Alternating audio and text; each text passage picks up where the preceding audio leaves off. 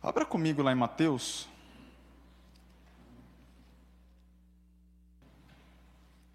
Capítulo 26.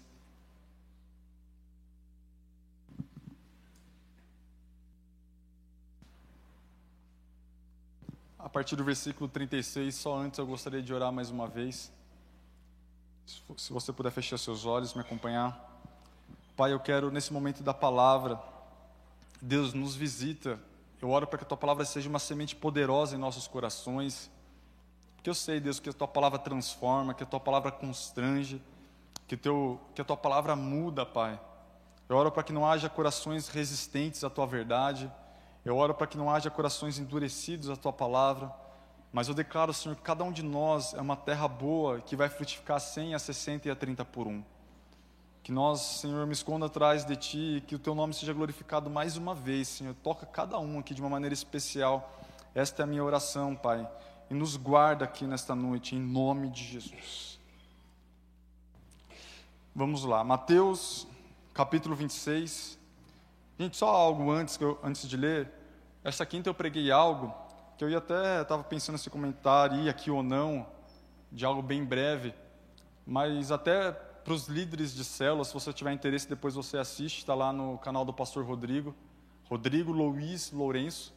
Mas se você é líder de célula, depois puder ouvir e passar na sua célula, nem que seja cinco minutos, dez minutos, que seja, pode ser cinco, né? Porque a palavra da célula é menor, porque fala, eu falei a respeito da questão da verdade, a respeito de Pedro falando em 2 Pedro 2, 1, que haverá tempos onde surgirão falsos mestres e que esses falsos mestres, com heresias, ele usa essa palavra, destruidoras, eles vão introduzir no meio do povo de uma forma dissimulada. E uma forma dissimulada não é algo bonitinho que vai chegar falando que é algo errado, não. Dissimulada como se fosse um teatro, realmente algo que a pessoa pode não perceber que é algo errado. Mas falsos mestres, eles vão introduzir heresias destruidoras no meio do povo, a ponto daqueles, e a palavra vai dizer, segunda Pedro, se puder colocar aqui rapidinho, 2 Pedro 2,1, daqueles que foram resgatados, ele usa esse termo, resgatados, ou seja, aquele que serve a Cristo, que tem uma vida com Jesus. Essas pessoas que foram resgatadas uma vez, eles vão ser enganados por essas heresias destruidoras, a ponto de renegar o próprio soberano Senhor. Ó, só para ler aqui para a gente entrar, assim como no meio de vós, no meio do povo surgiram falsos profetas, Assim também haverá entre vós falsos mestres, os quais introduzirão dissimuladamente heresias destruidoras. Aí depois o que eu disse, até o ponto de renegarem o soberano Senhor que os resgatou. Então, depois, se você puder ouvir, principalmente você que é líder de célula, porque a gente, a gente precisa tomar cuidado com o que a gente está ouvindo. Onde as pessoas têm que tomar cuidado se elas não estão buscando ouvir aquilo que elas querem ouvir e não o que a palavra deseja passar para nós como uma verdade. E minha palavra de quinta foi basicamente isso, que a verdade, ela não é ela não é flexível, ou seja, ela é inflexível, a ponto de muitas vezes ela vai nos confrontar, mas a verdade ela continua sendo a verdade. E eu falei isso no começo, e a mentira, ela continua sendo a mentira. Porque Pedro e Paulo falou da mesma coisa em 2 Timóteo 4 que haverá tempos onde as pessoas elas vão buscar ouvir aquilo que elas querem ouvir, porque a verdadeira doutrina, a sã doutrina, ela vai chegar como coceira aos seus ouvidos. Tá bom? Só para trazer esse alerta. E eu gostaria agora de entrar em Mateus 26, que é um tema que não tem totalmente diferente do que eu preguei de quinta. Mateus 26, 36 diz assim: Em seguida, foi Jesus com eles a um lugar chamado Getsemane e disse a seus discípulos: Assentai-vos aqui enquanto eu vou ali orar. E levando consigo a Pedro e aos dois filhos de Zebedeu, começou a entristecer-se e a angustiar-se. Então lhes disse: A minha alma está profundamente triste até a morte. Ficai aqui e vigiai comigo. Adiantando-se um pouco, prostrou-se sobre o seu rosto, orando e dizendo: meu pai, se possível, meu pai, se possível, passa de mim este cálice, todavia não seja como eu quero, sim como tu queres. E voltando para os discípulos, achou-os dormindo, e disse a Pedro: Então, nem uma hora pudestes vigiar comigo? Foi uma pergunta. Versículo 41 e o último. Vigiai e orai para que não entreis em tentação. O espírito, na verdade, está pronto, mas a carne é fraca. Eu quero ler novamente o versículo 40 que diz assim: E voltando para os discípulos, ou seja, Pedro, Tiago e João, achou-os dormindo e disse a Pedro, que tomou a culpa dos outros: Então, nem uma hora pudestes vigiar comigo? Queridos, a Bíblia relata uma história aqui, um pouco antes de Jesus ser crucificado. E quando nós vemos essa passagem, nós conseguimos enxergar a humanidade de Jesus. Nós conseguimos ver que aquilo que em Atos 10 a Bíblia vai dizer que mesmo ele sendo Deus, o que ele fez, ele fez as coisas sendo homem. Porque ao mesmo tempo que Jesus ele era 100% Deus, ao mesmo tempo ele era também 100% homem. Ele se entristecia, a ponto de, em João 11, a Bíblia vai dizer que, mesmo sabendo que Jesus ele iria ressuscitar Lázaro dentre os mortos, ele teve um momento ali onde ele chorou, porque ele se comove com a situação, ele se comoveu por ser Lázaro, seu amigo mesmo sabendo que em pouco, poucos minutos depois, Lázaro ressuscitaria dentre os mortos. E um pouquinho tempo depois ele estaria à mesa, que foi lá em João 12, onde eu li com vocês. Então Jesus, ele era humano. Ele sentia as suas dores, ele sentia as suas angústias, as suas aflições. E nesse texto aqui a Bíblia vai dizer que Jesus, ele se levanta da ceia, então ele pega os seus discípulos, os apóstolos, os doze, exceto Judas, porque Judas já estava maquiando para traí-lo. E ele vai até o Getsemane, o Monte das Oliveiras. E quando ele chega ali, ele fala aos seus discípulos assim: Ficai aqui, porque eu vou ali orar. E quando ele vai ali orar, ele leva três pessoas com ele: Pedro, Tiago e João. E quando ele se afasta um pouco mais, ele vai dizer assim: Olha, a minha alma está profundamente triste até a morte. A palavra vai dizer que ele estava sendo tomado de pavor. A palavra vai dizer que ele, está, ele estava em momento de angústia, a ponto de ele falar aos seus discípulos: Olha, eu estou profundamente. Gente, eu não sei se você já ficou triste, mas eu tenho certeza que já. Não sei por qual motivo, mas eu sei que você já ficou triste por alguma coisa. Pavor, medo, são sentimentos que nós temos. Eu lembro quando, quando eu ia, faz muito tempo que eu não vou no Hop Harry, e quando você entra na fila, por exemplo, daquela Torre Eiffel, você, entra machão, mas na hora que vai chegando a sua vez, gente, vai dando um negócio, parece que dá vontade de você não ir mais no brinquedo, na é verdade. Eu sei que tem pessoas que talvez não tenham tanto medo assim. Hoje eu, me parece que o brinquedo não funciona mais depois de uma tragédia que teve. Mas hoje eu, eu acho que eu não iria mais nesse brinquedo porque eu acho que quanto mais você cresce, você fica um pouco mais bundão, né? Eu acho que acontece isso. Por mais que montanha russa eu acho muito legal. Mas na Torre Eiffel eu não sei se eu encararia não. Mas quando eu era menor, vinha aquele sentimento de pavor. Eu lembro uma vez quando eu morei minha vida inteira aqui no Mogilar. E eu estava brincando de esconde-esconde na rua. Polícia e ladrão. E por mais que eu sou corintiano, eu não era o ladrão, eu acho que talvez eu era a polícia. E eu lembro que eu estava brincando de esconde-esconde na rua da frente. Gente, tinha uma placa de aluga numa casa. E eu e mais alguns espertinhos fomos esconder dentro daquela casa. E era aqueles portões que era vazado, você conseguia ver dentro da casa, mas ele corria dentro de um trilho para o lado. E na hora que entrava naquela casa, tinha tipo de um jardim pequeno. E eu me lembro de estar atrás daquele jardim me escondendo. Tinha gente já perto do muro para pular. Aquele eu acho que era corintiano. Perto do muro para pular, já para bater e, e ganhar ali o esconde-esconde. Mas aconteceu algo que a gente não esperava. Dentro da casa saiu um cara, xingando todo mundo. Eu talvez tinha uns 12, 13 anos de idade. E saiu xingando, falando palavrão, todo mundo saiu da casa. Pensa quem ficou lá dentro atrás do jardim. Eu mesmo. E na hora que eu fui sair, o cara me prendeu para dentro da casa naquele portão. Mas, gente, até hoje, eu sou magro, né? Não sei se é uma bênção divina, não sei que por mais que na sofri um pouco com isso quando era menor, hoje eu estou casado, mesmo sem cabelo, narigudo, estamos aí. E, e eu lembro que estava um espaço bem pequeno assim, eu era magro. E realmente aquele era um amigo, porque ele ficou ali comigo. Eu Eu lembro que o cara segurava, ele estava aqui na frente, eu estava atrás. O meu amigo, eu lembro que primeiro eu fui tentar sair por esse vão. E naquele vão, muito pequeno, eu fiquei meio que travado. E meu amigo deu um soco na mão daquele, daquele homem. E eu consegui sair, gente. Eu nunca cheguei tão rápido em casa. Porque eu saí correndo, gente. Foi assim. É, eu sei que era uma rua muito perto, mas eu saí correndo desesperado. É o pavor que muitas vezes toma o meu e o seu coração. O medo que muitas vezes nós temos, talvez, de ter uma responsabilidade nova.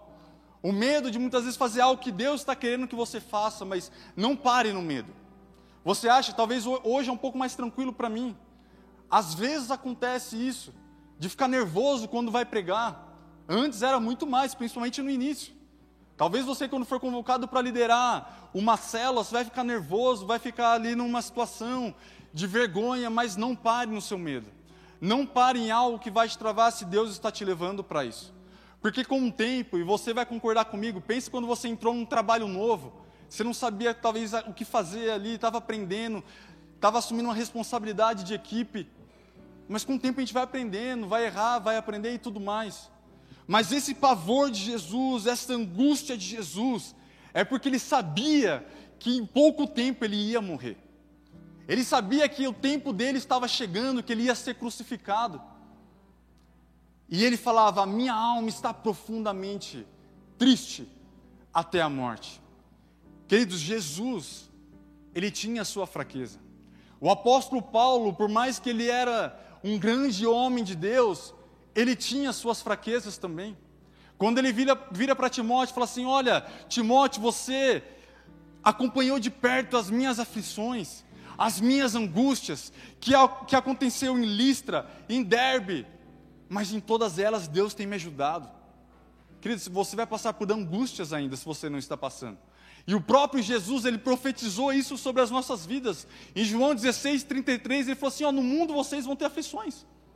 Ele não estava falando, talvez vocês vão ter, não, ele está falando, você vai ter. Mas é o que, que nós fazemos nesses momentos de angústias e aflições. Jesus decidiu se apartar num lugar para orar. No momento de angústia, talvez a gente vai querer ficar quieto, vai querer dormir, assistir seriado para esquecer. Mas o exemplo que Jesus dá para nós é que nesse momento que ele estava angustiado, ele se afastou para orar, para pedir ajuda a Deus. Em momentos que você estiver tristes, em momentos que você estiver angustiados, angustiado, tira um tempo para você orar. É por isso que tem um salmos que diz assim: Invoca-me num dia na angústia, eu te livrarei e tu me glorificarás. Muitas vezes a gente não vê o que está acontecendo nesse momento, querido. Mas o fato é que Deus, Ele está nos guardando. O fato é que Deus está nos ajudando. Anos atrás, antes de casar com a Monique, eu lembro que eu tive um sonho onde Deus falou para eu ir falar com o Greg e Catu, que hoje estão ali em Biritiba onde a gente estava passando um momento difícil e era necessário eu passar por aquilo, e hoje eu enxergo totalmente para que eu tivesse maturidade para casar. E no sonho eu lembro que eu pedi ajuda para o Greg e para Catu, e no final do sonho eu lembro que a gente tirava um tempo ali para orar. E a gente pegou uma pizza, já saindo do sonho, vida real. A gente pegou uma pizza, foi na casa dele, conversamos, abrimos o coração. E meu, eu falei assim: ó, vamos, vamos viver o sonho, agora vamos orar, né? E eu lembro que na hora que a gente foi orar, a gente pegou as mãos assim, se não me engano, a gente deu as mãos. Eu lembro que o Greg, ele olhou para mim. E só se ele falasse para mim eu já acreditaria. Mas a reação dele não, não teria como falar que ele não viu alguma coisa. Na hora que ele olhou para mim assim, foi muito instantâneo. Ele, ele tomou um susto, gente.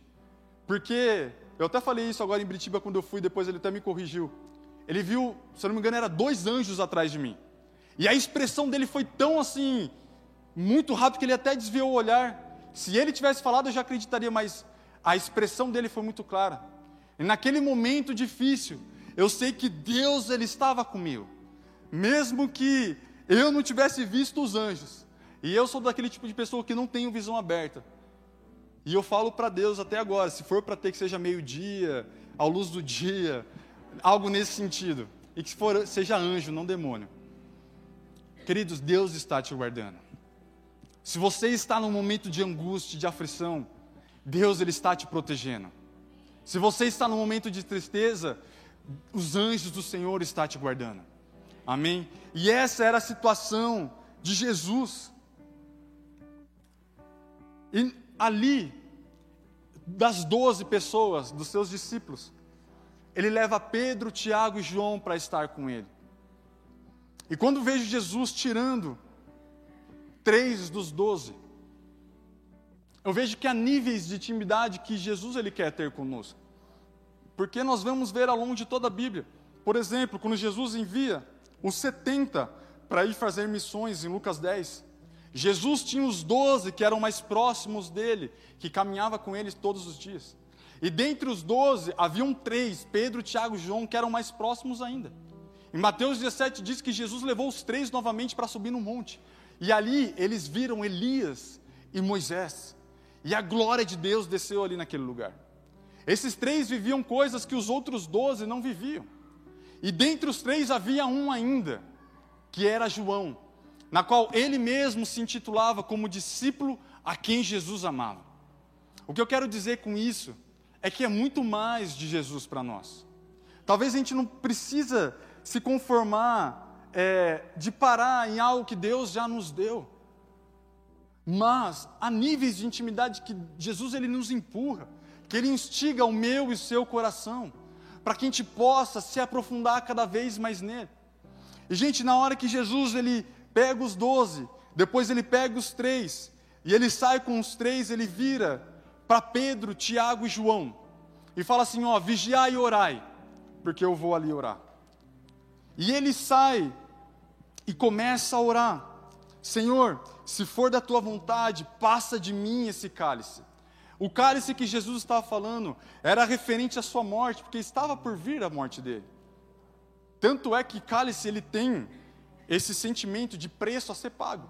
Quando você vê a mãe de João e Tiago pedindo para Jesus assim: Jesus, quando você chegar na sua glória, põe um dos meus filhos à sua direita, põe o outro à sua esquerda. E Jesus fala: Isso cabe a meu Pai. Eles podem beber o cálice, ou seja, o preço que eu vou pagar? Queridos, há preço que eu e você nós iremos ter que pagar. Talvez para você ter a vida que Jesus quer que você tenha.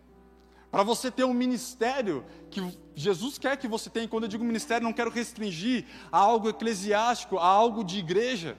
Mas talvez para Deus te levar a um lugar que muitas vezes você vai ficar exposto a algumas coisas, você vai ter que pagar um preço para isso. E não tenha medo do preço que você vai ter que pagar. Então Jesus fala assim: vigiai e orai, porque eu vou ali. Quando ele começa a orar, Senhor, seja feita a tua vontade, não a minha. Por mais que a minha vontade agora é que esse cálice se passa, mas que a tua vontade seja feita.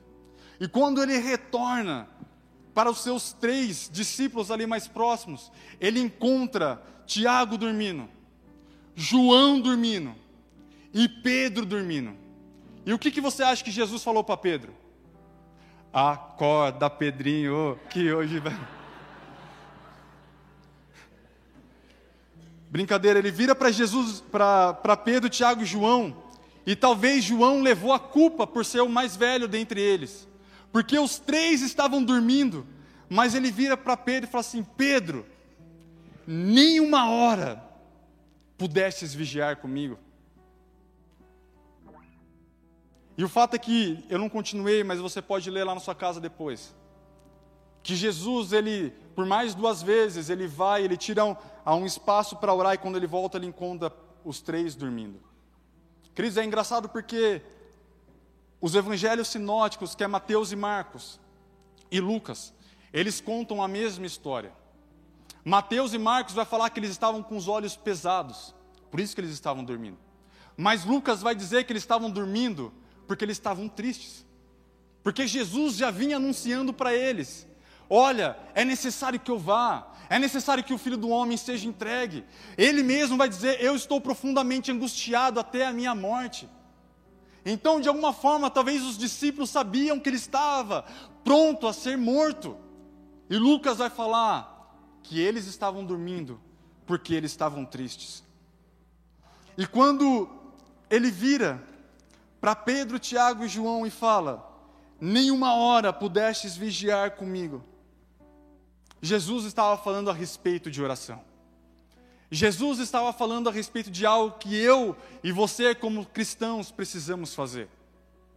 Queridos, essa frase, nenhuma hora, ela vem do que Jesus disse aqui. Mas eu me recordo, e eu vi que esse ainda está à venda, trocaram até a capa.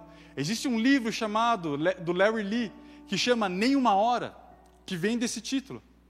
Onde ele vai descrever todo o seu contexto do livro a respeito de nós orarmos pelo menos uma hora por dia. Uma vez eu vi uma pessoa falando assim que Deus, parece que Jesus espera que nós venhamos a orar uma, uma hora por dia. Por isso que ele vira e fala assim: nem uma hora pudestes vigiar comigo. E eu queria tomar emprestado o título desse livro que eu li anos atrás. Se você tiver interesse, ele se chama Nenhuma Hora, do Larry Lee. E dessa expressão que Jesus usa, de nenhuma hora, para te ajudar a fixar no seu coração, na sua mente. Porque eu quero falar hoje a respeito de oração. Queridos, oração é muito mais do que a gente pode imaginar. Oração é muito mais do que a gente pode pensar, como de parar um tempo ali para agradecer a Deus quando nós formos orar, porque isso é bíblico também. Em João 6, quando Jesus vai multiplicar os pães e os peixes, ele mesmo para um tempo fala assim: Pai, graças te dou, porque o Senhor me ouves. Mas é muito além disso. Há muito do que nós precis, podemos usufruir a respeito da oração. E falando a respeito da oração, definindo, se eu pudesse definir a oração, a oração é a maneira na qual nós nos comunicamos com Deus. Que oração não é para alguns, mas para todos os filhos de Deus. Se você recebeu Jesus como teu Senhor e Salvador, e queridos, eu creio que Deus ouve até aquele que ainda não entregou a sua vida a Jesus. A exemplo de Cornélio, de Atos 10, que eu falei para vocês no dízimo, onde Cornélio, ele não era nem crente ainda, mas a palavra vai dizer que as orações dele eram ouvidas por Deus. Então, oração não é para alguns, mas para todos os seus filhos. Oração não é para aqueles que têm a responsabilidade, talvez, de alguma forma, dentro da igreja, eclesiástica, talvez do pastor, do diácono, do presbítero, algum líder de célula. Essa responsabilidade não é só de algumas pessoas, mas a oração, é, ela é um papel fundamental, minha, e da sua vida. A oração, queridos, não é para ser algo chato. Por mais que eu acredito que acontece com você, porque acontece comigo e aconteceu ontem. Que às vezes parece que a gente para assim fala, meu Deus, eu preciso orar. Mas falei, a verdade que eu queria mesmo era estar na frente da TV assistindo Netflix. Porque a oração parece que ali no começo ela é difícil. Mas talvez você já teve essa experiência. Que quando você está orando, você parece que é igual o carro, parece que engata a primeira. Depois que você mantém a quinta, quer dizer, é só manter. Porque parece que o negócio começa a fluir. E no começo, às vezes é difícil mesmo. E talvez alguns estejam ouvindo aqui hoje e falando, Lucas, eu nem oro. E minha intenção aqui é te ajudar. Eu vou chegar isso lá no final ainda. Então a oração não é somente para alguns. Não é responsabilidade de alguns somente. A oração não é para ser algo chato mas é para ser algo poderoso. E o porquê que nós devemos orar? Gente, a oração, ela move a mão de Deus a nosso favor. A oração, eu vou repetir, ela move a mão de Deus a nosso favor. Havia um avivalista da época de 1700, talvez você conheça, John Wesley, que ele falava assim: Deus não faz nada senão em resposta à oração.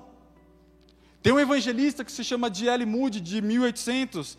Ele falava assim: Eu não oro mais que 10 minutos, porém, não me lembro de passar 10 minutos sem orar. Porque ele sabia da experiência. Quando nós vemos a igreja de Atos, o que, que eles estavam esperando da parte de Deus, quando Jesus fala: Olha, fiquem em Jerusalém, até que do alto vocês sejam revestidos de poder.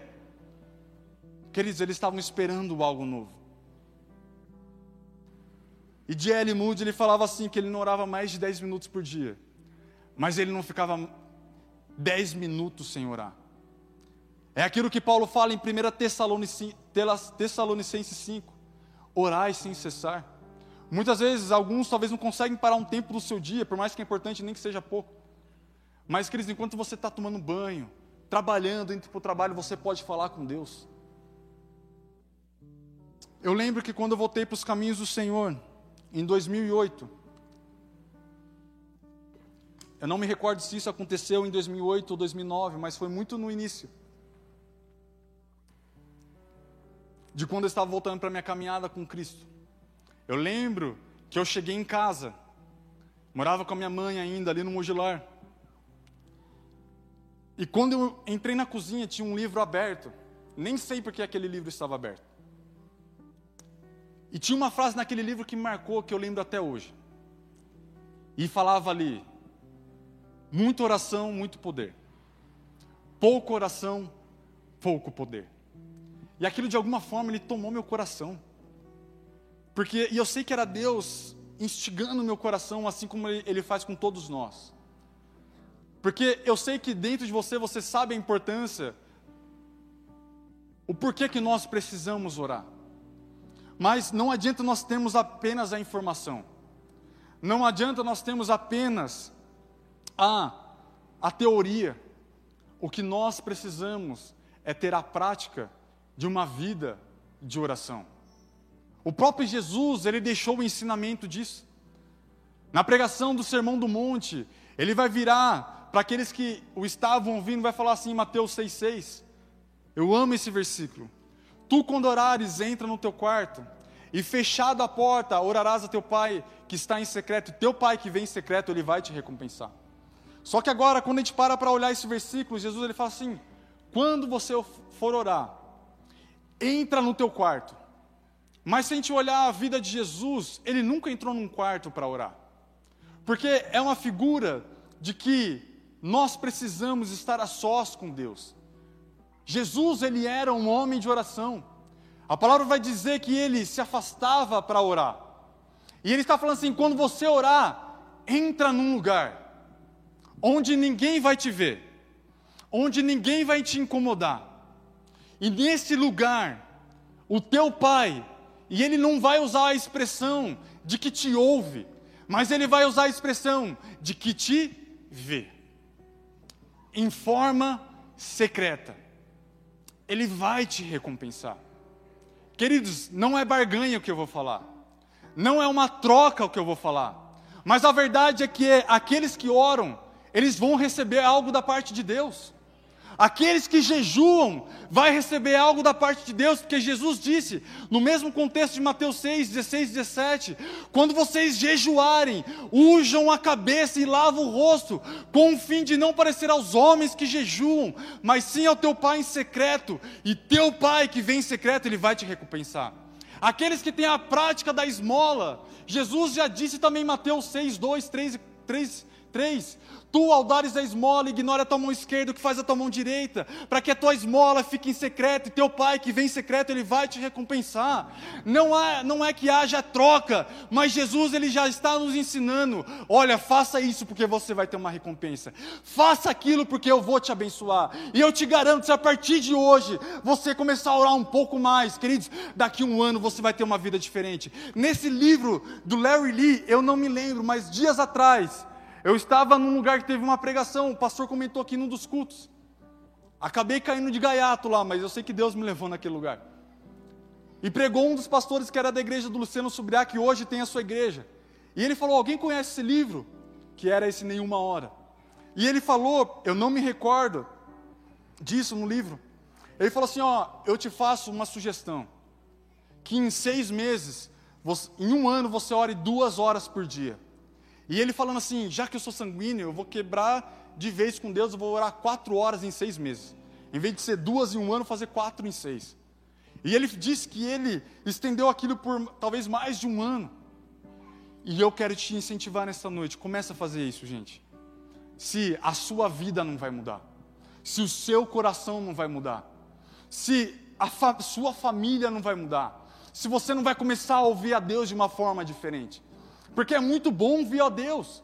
Talvez através dessa palavra, quando um profeta chega para você e te dá uma palavra, quando aqui dentro da igreja algum irmão é usado para te dar uma palavra, eu sei que isso acontece. Mas experimente você mesmo ouvir a voz do Senhor. A palavra de Deus que a voz do Senhor é como voz de muitas águas. Quando Samuel ele ainda era jovem, talvez por volta dos seus 12 anos de idade, onde Deus começa a chamar ele, Samuel, Samuel, e ele vai até Eli e fala assim: Você me chamou, Eli? Ele falou assim: Não, vai voltar dormindo, vai voltar, menino. E a palavra de Deus vai dizer: Enquanto as lâmpadas ainda não se apagaram, porque o candelabro é uma figura do Espírito Santo. Se há um pouco do Espírito Santo ainda, a chama dele dentro do seu coração, queridos, Deus ele quer te instigar nessa noite. E quando ele ouviu aquela voz por três vezes, demorou para o sacerdote ter o discernimento. Até por isso que a palavra vai dizer assim: que naquela época não havia visões, não havia muito discernimento da voz do Senhor. E eu não sei você, mas eu não quero ser essa pessoa que não vai ouvir a Deus. Eu não quero ser essa pessoa onde nós iremos viver numa igreja que a gente não ouve a Deus. Queridos, que isso possa mexer com o seu coração. Eu não sei porquê, mas esses dias eu saí, acho que do Chibata, eu moro em César de Souza. E eu saí pensando, imagina na tribulação quando as pessoas não, não tiverem mais o Espírito Santo dentro dela. Que difícil que vai ser. Mesmo elas conhecendo a verdade. E isso de fato vai acontecer. Então eu quero te incentivar a você buscar isso no seu coração. E Jesus fala: quando você orar, entra no teu quarto. E fechada a porta, queridos, ora teu pai em secreto. Porque há coisas que você vai viver que talvez eu não vou viver, mas há uma recompensa para a sua vida através disso. Em Lucas 11, enquanto Jesus ele estava orando, ele terminou de orar, a Bíblia vai dizer assim, um dos discípulos, e só um parênteses aqui, dentre muitas coisas que Jesus ensinou, os discípulos podiam pedir que ele ensinasse qualquer coisa. Mas quando Jesus ele termina de orar, um dos discípulos vira para ele e fala assim: Senhor, ensina-nos a orar. Então Jesus ele começou a falar assim: Pai nosso que estás nos céus, santificado seja o teu nome. Venha a nós o teu reino e seja feita a tua vontade. Em Lucas ele vai trazer um pouco diferente, mas estou trazendo de Mateus. Guarda-nos de toda tentação, nos livra de todo mal pois teu é o reino, o poder e a glória para sempre. Gente, isso aqui não é um modelo para a gente fazer isso no final de culto. O próprio livro que diz nenhuma hora, ele vai discorrer como que a gente pode ter uma vida de oração usando aquilo que a gente conhece como Pai Nosso. E Jesus, ele ensinou isso porque foi um pedido de um discípulo: ensina-nos a orar. Porque talvez essa é a oração que nós podemos começar hoje. Até porque Romanos 8 vai dizer assim que nós não sabemos orar como convém. Mas o Espírito Santo nos assiste em nossas fraquezas. E essa palavra assiste é uma palavra no grego que diz assim: uma pessoa pega de um lado, a outra pessoa pega de, do outro lado a respeito de algo. E ambas carregam isso junto. O fato é que o Espírito Santo, ele nos ajuda a orar. Eu lembro nesses dias que a gente estava lá ouvindo esse pastor comentando desse livro onde o pastor estava, ele falou assim: Meu, que no começo da oração, quando ele orava, orava, orava, orava por tudo, na hora que ele olhava no relógio, tinha passado 15 minutos. E isso acontece.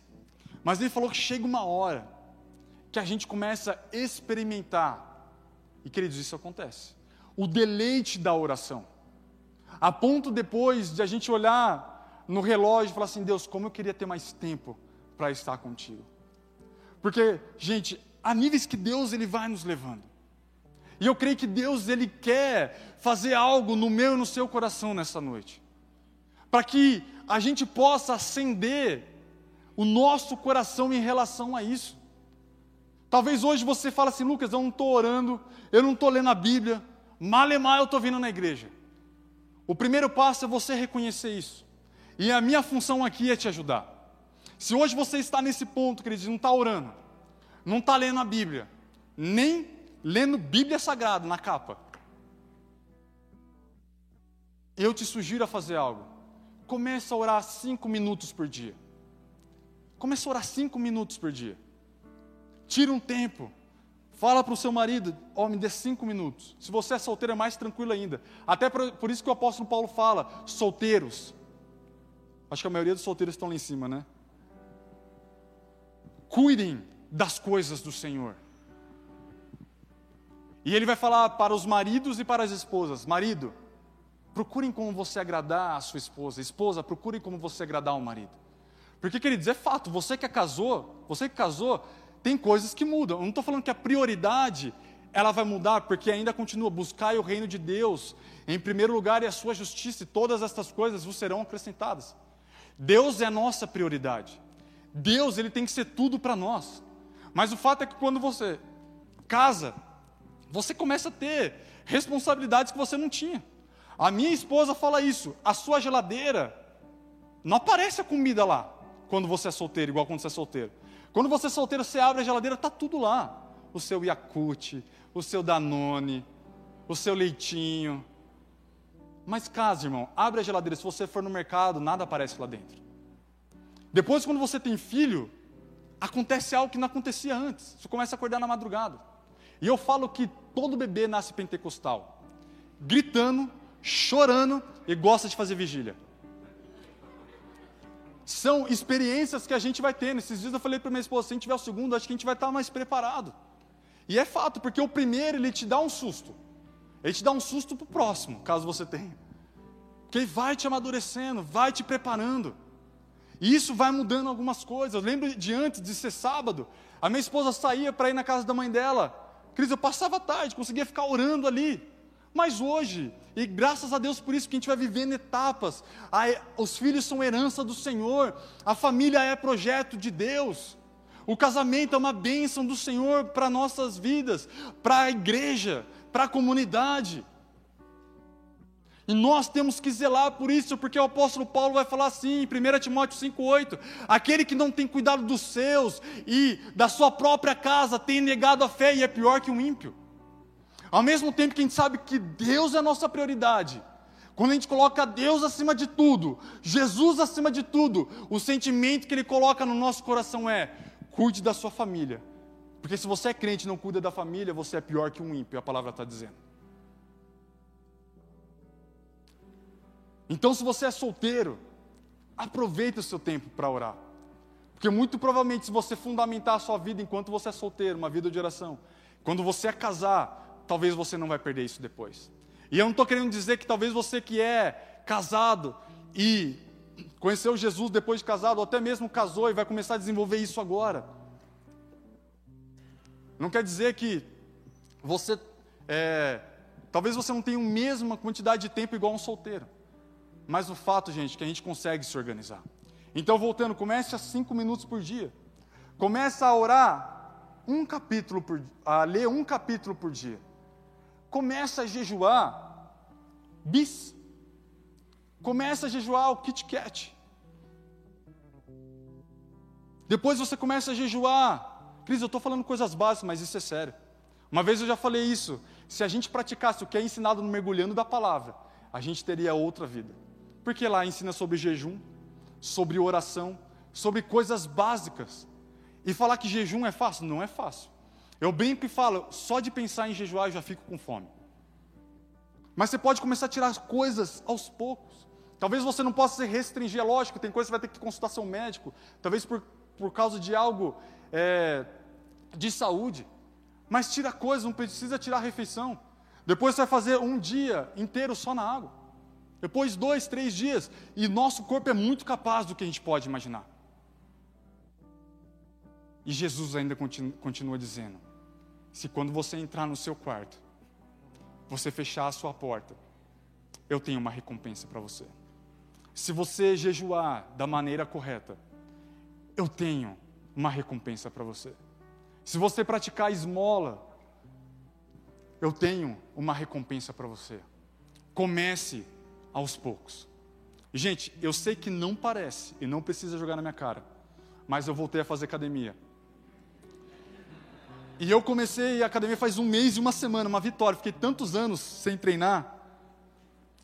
E eu lembro até hoje a pastora falando uma. Não, foi dois meses atrás. Você que o médico já falou as coisas e você não faz. Eu passava por ortopedista, meu joelho doía. E todos falavam a mesma coisa: você precisa fazer musculação. E eu voltei a fazer. Mas quando você volta, graças a Deus que lá no meu prédio não tem a máquina endemoniada chamada doutor. E a máquina endemoniada chamada abdutor. Porque se você faz aquilo, gente, você, não, você que pega ônibus, você não consegue subir no ônibus. Mas eu lembro que na primeira semana eu não conseguia fazer assim, ó. Tem uns caras que é fortão que não consegue fazer assim porque é muito grande. Eu não, o meu era que não, não ia mesmo, porque não estava acostumado. E eu digo isso porque com o nosso espírito é a mesma coisa. A pessoa está nesse ponto onde ela não está orando. E repito, estou aqui para ajudar você. Aí ela vai querer, está ouvindo isso, vai querer um, orar uma hora, duas horas no outro dia. Talvez você vai se frustrar. Porque talvez igual meu corpo não está preparado para pegar o mesmo peso de alguém. Eu não estou vendo ninguém agora, é forte. Talvez você vai se frustrar. Não adianta querer pegar um peso, estar preparado de alguém que já está há anos nessa caminhada de ir na academia, toma whey protein, toma lá creatina, toma tudo fica fortão. Porque eu vou me frustrar e talvez ainda eu vou me machucar. Graças a Deus que na oração a gente não se machuca. Mas alguém pode ter o sentimento de se frustrar falar assim: meu, não vou conseguir. Por isso que eu falo, começa a orar cinco minutos por dia. Mas agora tem uma outra questão, até pegando exemplo dessa questão de musculação. O Jesus nos ensinou, o pão nosso de cada dia nos dá hoje. O alimento de ontem, de um mês atrás, que a gente orou, não adianta para hoje. Eu não estou falando que tem coisas que a gente não colhe. Eu não estou falando que tem coisas que a gente não semeia em oração e a gente não colhe. Mas a verdade é que se eu e você nós pararmos de orar hoje, eu e você nós pararmos de ler a Bíblia hoje, daqui um, dois, seis meses, um ano, dois anos, nós estaremos secos espiritualmente. Eu lembro quando eu conheci a Monique. Eu estava na cozinha, a gente não era casado ainda. A gente estava na cozinha da casa da minha mãe. E eu lembro até hoje a posição que eu estava. Eu estava sentado, era uma mesa meio alta. Eu estava meio que assim. Eu falei, nossa, antes, meu, antigamente eu treinava. Eu tomava whey, tomava creatina. E ela sutilmente virou para mim e falou assim: não adiantou nada. Porque, queridos, é a mesma coisa que acontece. Eu lembro em épocas, por mais que eu tinha dificuldade de engordar, mesmo tomando essas coisas, creatina, gente, o negócio é. Para quem toma, sabe que dá uma força absurda. Eu tomei até na época que era proibido, meu amigo trouxe dos Estados Unidos. E. E o fato é que não adianta nada. Depois de um tempo, quem não é meio ingrato, você se esforça lá, rala, mas para de treinar um ano que seja, fisicamente. A gente parece que você perde praticamente tudo. E com a oração e com a vida com Deus também é assim. Que Deus possa tocar no seu coração nesta noite. Porque eu posso, queridos, te falar a respeito do que a palavra diz. Mas a Bíblia vai dizer que Deus ele efetua em nós tanto querer como realizar. Talvez enquanto eu prego, eu sei que talvez o coração de alguns está queimando, eu quero orar. Eu quero isso para a minha vida. Eu quero começar isso, que ele só começa dando um passo devagar. E nós devemos orar, porque a Bíblia nos instiga a orar. Nós devemos orar, porque a igreja do Novo Testamento era uma igreja que ora. Quando Jesus ele morre, ele sobe aos céus. Em Atos 1:14, depois de Jesus ter subido aos céus, Jesus fala assim aos apóstolos: Ficai em Jerusalém até que do alto sejam revestidos de poder. E a palavra vai dizer em Atos 1,14 que eles, os apóstolos, junto com as mulheres, e vai colocar o nome de Maria junto, eles perseveravam em oração. A ponto de que em Atos 2, um pouco depois disso, eu não sei porque na, na versão NVI vai dizer que não era o mesmo lugar na nota de estudo da NVI, mas a revista atualizada, que é a que eu uso, vai falar que eles estavam no mesmo lugar. E provavelmente fazendo a mesma coisa, porque não fica claro. E eles vão dizer que, vai dizer que de repente, um som, como de um vento impetuoso, encheu aquele lugar. Queridos, muito provavelmente eles estavam orando enquanto eles foram batizados no Espírito Santo. Se você quer ser batizado no Espírito Santo, clame ao Senhor. É por isso que o apóstolo Paulo ele vai, falar, vai falar assim em 1 Coríntios 14: aquele que fala em línguas, ore para que possa interpretar. Se vocês querem algo espiritual, um dom espiritual, ore para que você possa receber isso. Em Atos 10, 12 na verdade, quando começou a haver uma perseguição contra a igreja, prenderam Tiago e passaram a fio a espada nele, ou seja, ele morreu. A palavra diz que isso agradou os judeus, então eles prenderam a Pedro e colocaram Pedro num cárcere. Mas enquanto Pedro estava num cárcere, gente, a igreja não estava tendo comunhão e fazendo churrasco. A Bíblia vai dizer em Atos 12, 5 que havia incessante oração pela vida de Pedro, a ponto de um anjo, de uma forma milagrosa, entrar naquela prisão e tirar Pedro e ele bater na porta daqueles que estavam orando. Nós devemos orar, porque a igreja orava. Nós devemos orar, porque Jesus, ele era um homem de oração. Mesmo ele podendo fazer as coisas, igual eu disse, porque era 100% Deus. Mas ele fez as coisas porque ele era homem, porque ele estava e era ungido pelo Espírito Santo. Atos 10 vai dizer isso. Antes de o Espírito, de, o Espírito Santo descer em forma corpórea através de uma pomba, em Lucas 3, 21, a Bíblia vai dizer que enquanto Jesus orava, os céus se abriram.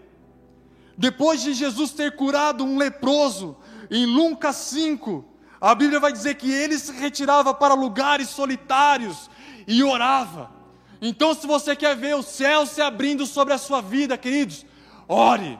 Se depois de acontecer algo bom na sua vida, depois que Deus te levar para uma terra prometida, depois que Deus te der a sua bênção, igual Jesus aqui em Lucas 5, que ele curou um leproso, não fique tão feliz com isso e se afaste da presença de Deus, mas que você possa se retirar para um lugar solitário e continuar tendo uma vida com Deus. Antes de Jesus escolher os apóstolos, em Lucas 6, a Bíblia vai dizer, não é claramente que ele estava orando a respeito disso, mas que ele subiu ao monte. Naqueles dias, retirou-se para o monte a fim de orar, e passou a noite orando. O Filho de Deus, que era totalmente homem, que era totalmente Deus, ele passava a madrugada orando, ele passou a noite orando, e quando amanheceu, chamou os seus discípulos e escolheu doze, aqueles que iriam passar três anos com Ele todos os dias. Se você tem algo importante de tomar decisão, ore. Jesus subiu com Pedro, Tiago e João em Lucas 9. Cerca de oito dias depois de proferidas as palavras, tomando seus discípulos, subiu ao monte com propósito de orar. E aconteceu que enquanto ele orava, a aparência do seu rosto se transfigurou e as suas vestes resplandeceram. Queridos, é nesse ambiente de oração que nós experimentamos a presença de Deus.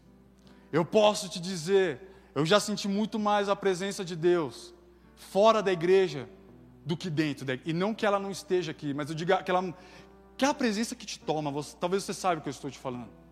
Em momentos que eu estava dentro do metrô com um foninho de ouvido, indo para a estação Armênia para pegar o meu, pegar o meu fretado, colocava a mão naquele ferro e ficava orando em línguas enquanto ouvia uma oração. Enquanto você está trabalhando, você pode estar orando em línguas. Você pode orar a qualquer momento, porque Deus ele te ouve. Quando Simão, antes de negar Jesus, Jesus ele fala para Pedro: Simão, Simão, eis que Satanás vos reclamou para vos peneirar como trigo. Eu, porém, roguei por ti, para que a tua fé não desfaleça. Tu, quando te converteres, fortalece os teus irmãos. Jesus já tinha falado para Pedro: Você vai me negar três vezes. E é engraçado que Pedro vira e fala assim: Jesus, por mais que todos, ainda que todos te neguem, eu ainda não vou fazer isso. E Jesus fala: ainda antes que o galo cante, duas vezes você vai me negar três vezes. E Jesus vai falar para ele: Simão, Simão, eu roguei por ti para que a sua fé não desfalecesse. Porque Satanás, gente, olha isso que eu vou te falar, pediu que vos peneirasse. Jesus falou assim: Eu vou te guardar de Satanás, não, parece que Deus, Jesus falou assim: está aprovado, Satanás vai te peneirar. O que eu roguei por você não é para que Satanás não te peneirasse. Não é para que Satanás não fizesse algo, não. Foi para que você não desfalecesse. Isso é o exemplo que eu olho de Jó, onde Deus permite, você pode tocar tudo nele, menos nele. Deus permitiu Satanás tocar em Jó. Queridos, tem coisas que Deus pode? Pela palavra pode. Agora, se eu olho uma situação, não fico vendo isso é o diabo ou coisas circunstanciais que acontecem. Mas que isso pode acontecer, pode. Porque Deus permitiu com Jó. Jesus permitiu com Jesus. E ele falou: Eu roguei por você. Em momentos de fraqueza que você vê alguém, queridos, isso aqui é intercessão. Isso aqui é quando Deus te levanta para você clamar por alguém. É quando Deus te levanta para você orar pelo seu filho. É quando Deus te levanta para você orar pelo seu casamento. É quando Deus te levanta para você a orar pela porta de emprego que você ainda não viu. É você rogar dia e noite, noite e dia, até que você veja algo de Deus na sua vida. É você interceder. É aquilo que Paulo fala para os Gálatas, em Gálatas 4,19: Filhinhos, por quem eu sofro dores de partos novamente. Ou seja, os Gálatas já tinham sido gerados no Evangelho. Mas se você vai ver a, epístola de Gálatas, eles estavam correndo errado. Eles começaram bem, Paulo vai falar isso em Gálatas 3, mas agora eles estavam tomando o caminho errado, a ponto de Gálatas 4 falar assim: olha, eu vou ter que sofrer dores de partos novamente, ou seja, ele está usando a figura de uma mulher grávida que estava sofrendo para gerar um filho. Talvez você que é mais familiarizado com intercessão já ouviu isso. Queridos, há pessoas que oram, que gera filhos espirituais que nunca viram ela na vida. Eu em casa, eu tinha o exemplo da minha mãe que orava. E eu lembro já de falar para ela quando eu não estava perto dos caminhos do Senhor, você só sabe orar. E mal sabia a armadilha que Jesus estava preparando para mim. Porque eu tive um exemplo dentro de casa. Talvez hoje, para você estar aqui, teve alguém que estava com o joelho no chão orando por você. E que você possa ser essa pessoa que não vai somente receber a oração, mas que vai se levantar para orar primeiro pela sua família, primeiro para orar pelos seus filhos, pelos seus, pela igreja, e não espere o problema aparecer. Eu falo isso em João 17. Jesus, ele já orava por coisas que nem aconteciam. Em João 17, quando ele está falando que nós devemos ser um, andar em unidade, ele fala assim: Deus, eu oro ainda por aqueles que ainda vão crer em mim. Ele estava orando por mim e por você. Jesus, ele já estava antecipando. Eu falo isso, queridos, eu oro pelo meu filho, antes de ele ter nascido. Eu oro pelo casamento dele antes que chegue. E eu falo para você que tem filho, para você que ainda não tem filho, comece a orar. Para você que ainda não é casado, a orar pelo seu casamento. Não espere as coisas chegarem, as coisas darem errado, mas nós podemos nos antecipar, porque conseguimos entrar no trono da graça de Deus, a um lugar onde a misericórdia para minha e para sua vida, e Deus ele ouve as nossas orações.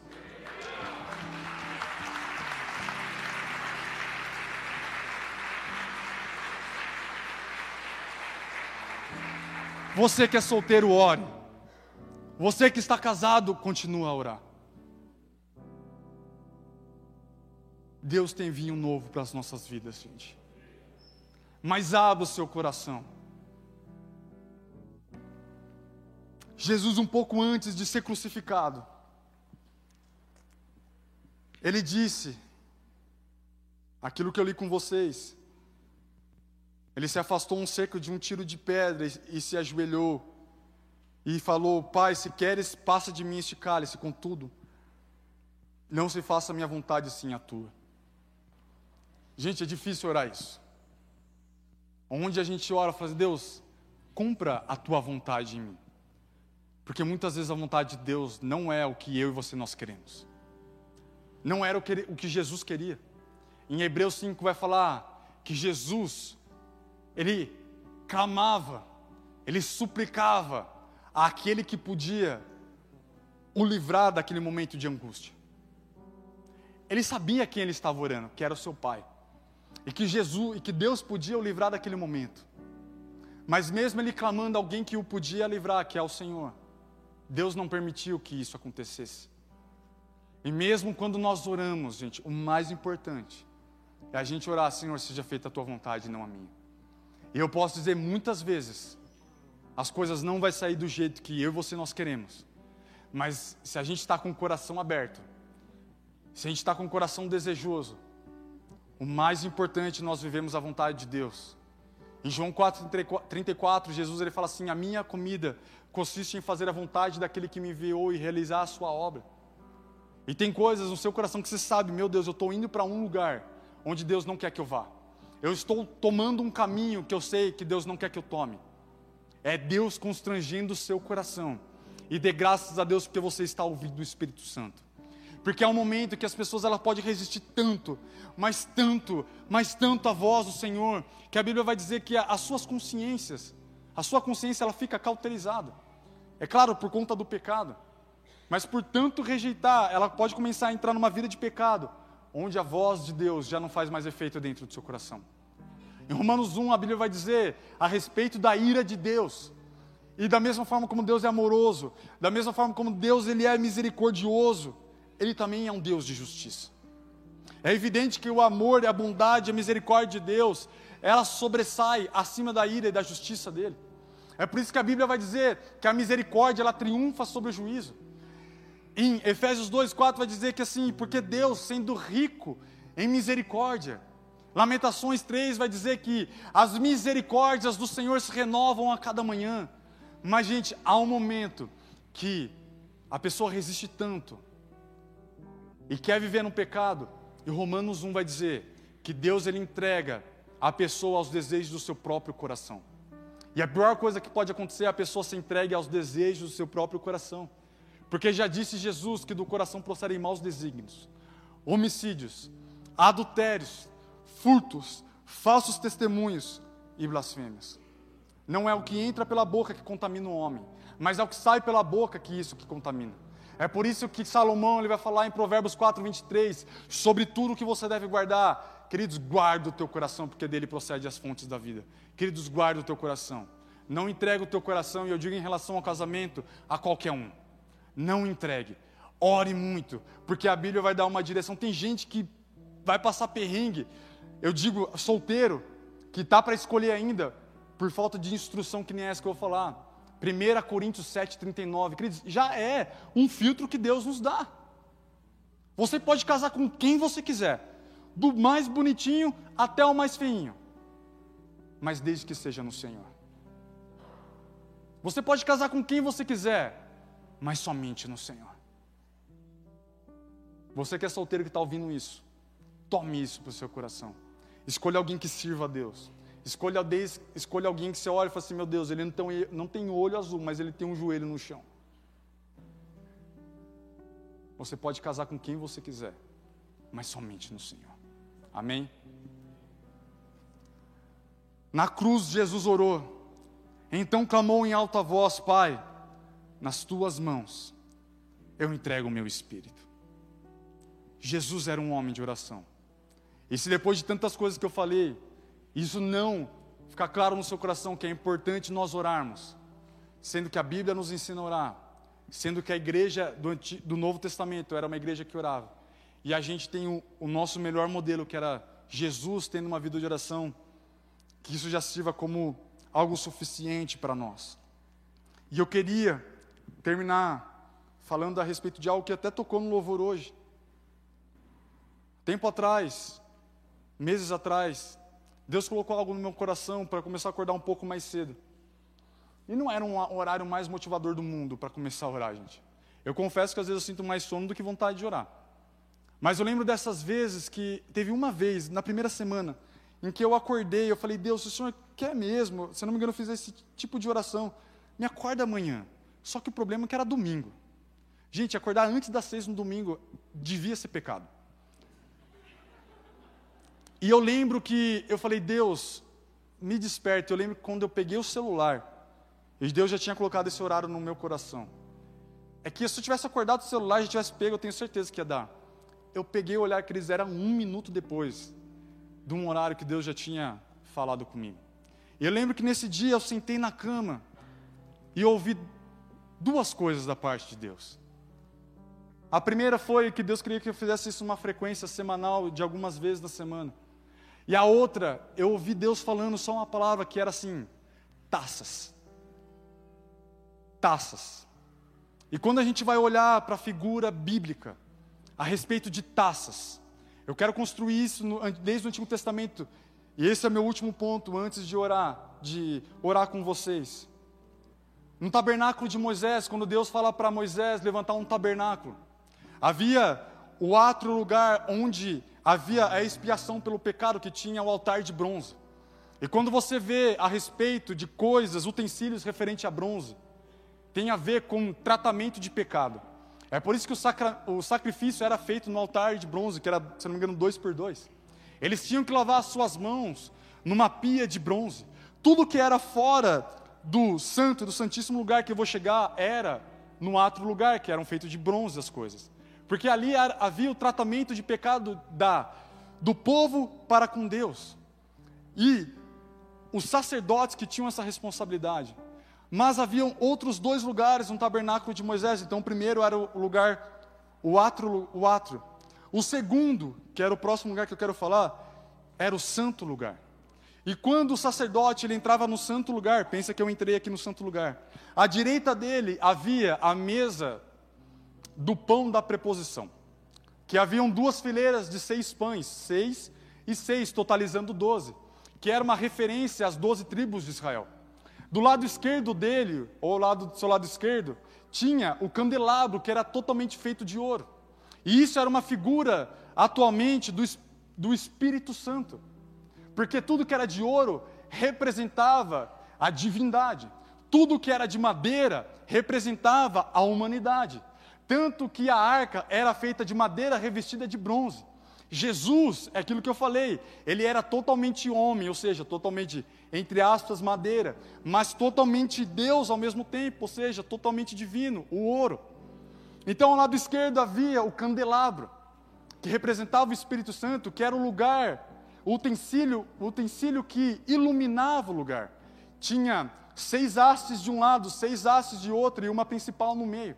E o sacerdote ele tinha uma responsabilidade todos os dias de entrar nesse santo lugar e duas vezes por dia, ao amanhecer para fazer o preparo nas lâmpadas. Êxodo 30 você pode ver isso.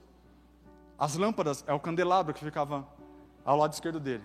Mas quando ele fazia o preparo das lâmpadas, na frente dele tinha um outro altar, que se chamava o altar do incenso. E ali, quando ele fazia a reparação das lâmpadas, ele também oferecia o incenso, que não era feito de qualquer especiaria, mas tinha uma forma correta que Moisés instruiu, uma mistura que era um incenso que subia ao Senhor. E quando a gente olha isso, o tabernáculo, querido, é uma figura de algo do Novo Testamento. Tanto é que Hebreus 10:1 vai dizer que a lei, ela era uma figura de bens vindouros, ou seja, daquilo que nós vivemos hoje. Por exemplo, o tabernáculo representa nós hoje. Da mesma forma que o tabernáculo tinha três partes, átrio, santo, santíssimo, santíssimo lugar, nós também temos o corpo, alma e espírito. Da mesma forma que o Espírito Santo morava morava assim, uma representatividade. Dentro da tenda, hoje o Espírito Santo, ele mora dentro de nós. E nós somos o tabernáculo hoje. 1 Coríntios 3 e 1 Coríntios 6 vai dizer: não sabeis, não sabeis vós que sois o tabernáculo de Deus? O tabernáculo era uma figura daquilo que nós somos hoje. Mas, da mesma forma que ela tinha a figura do sacerdote, que era somente aqueles da tribo de Levi, mais especificamente da família de Arão, porque nem todos que eram da família de Levi eram sacerdotes, mas todos que eram sacerdotes eram da, da, da família de Arão e, por consequência, da família de Levi. É a mesma coisa, que eu não vou lembrar agora de cabeça, todo mundo que nasce em Mogi, ele é. Todo mundo que nasce em São Paulo é paulista ou paulistano? Paulistano. E quem nasce no estado de São Paulo? Paulista. Então, a tribo de Levi era, por exemplo, os paulistas. Mas quem nasce na cidade de São Paulo e era da família de Arão é como se fosse a pessoa que nascesse dentro da cidade de São Paulo. ele era paulista, mas ele também era paulistano. Então, uma das funções do sacerdote era entrar nesse lugar duas vezes por dia, fazer a preparação da lâmpada, mas oferecer incenso. E quando a gente olha o Novo Testamento, Apocalipse 1 vai dizer a respeito dessa figura de nós sermos os sacerdotes. Mas também uma outra figura, que a Bíblia vai dizer, e não somente figura, mas algo que é verdade, em Apocalipse 5,8, que os quatro seres viventes e os 24 anciãos, eles tinham taças de ouro, cheios de incenso, que é a oração dos santos. Queridos, eu não estou aqui naquele domingo, quando Deus me acordou, Ele só falou taças. Porque eu tenho certeza que quanto mais eu oro e quanto mais você ora, mais nós estamos enchendo as taças que nós não vemos. É por isso que o salmista ele vai dizer assim em Salmo 141, que ele oferecia a Deus a oração dele como incenso. Tem coisas que nós não vemos, mas tem uma hora que essas taças elas são derramadas e nós começamos a colher aquilo que muitas vezes nós pagamos um preço para semear. Há um homem de Deus que ele fala que a oração é como um cartão que a gente vai colocando crédito, crédito, crédito. E tem uma hora que nós sacamos tudo. Que essa noite Deus ele possa ter falado com você. Que Deus possa colocar um sentimento no nosso coração, gente. De a gente começar a orar um pouco mais. Talvez você está nesse lugar hoje que eu falei, talvez você já está um pouco mais no caminho. Se você já ora, começa a orar um pouco mais. Porque Jesus ele fala, olha, lá no Antigo Testamento, os seus pais comiam pão, o pão todos os dias pela manhã, que era um maná. Mas agora no Novo Testamento ele vai dizer, que é uma, uma figura, eu agora sou o pão vivo que desce do céu.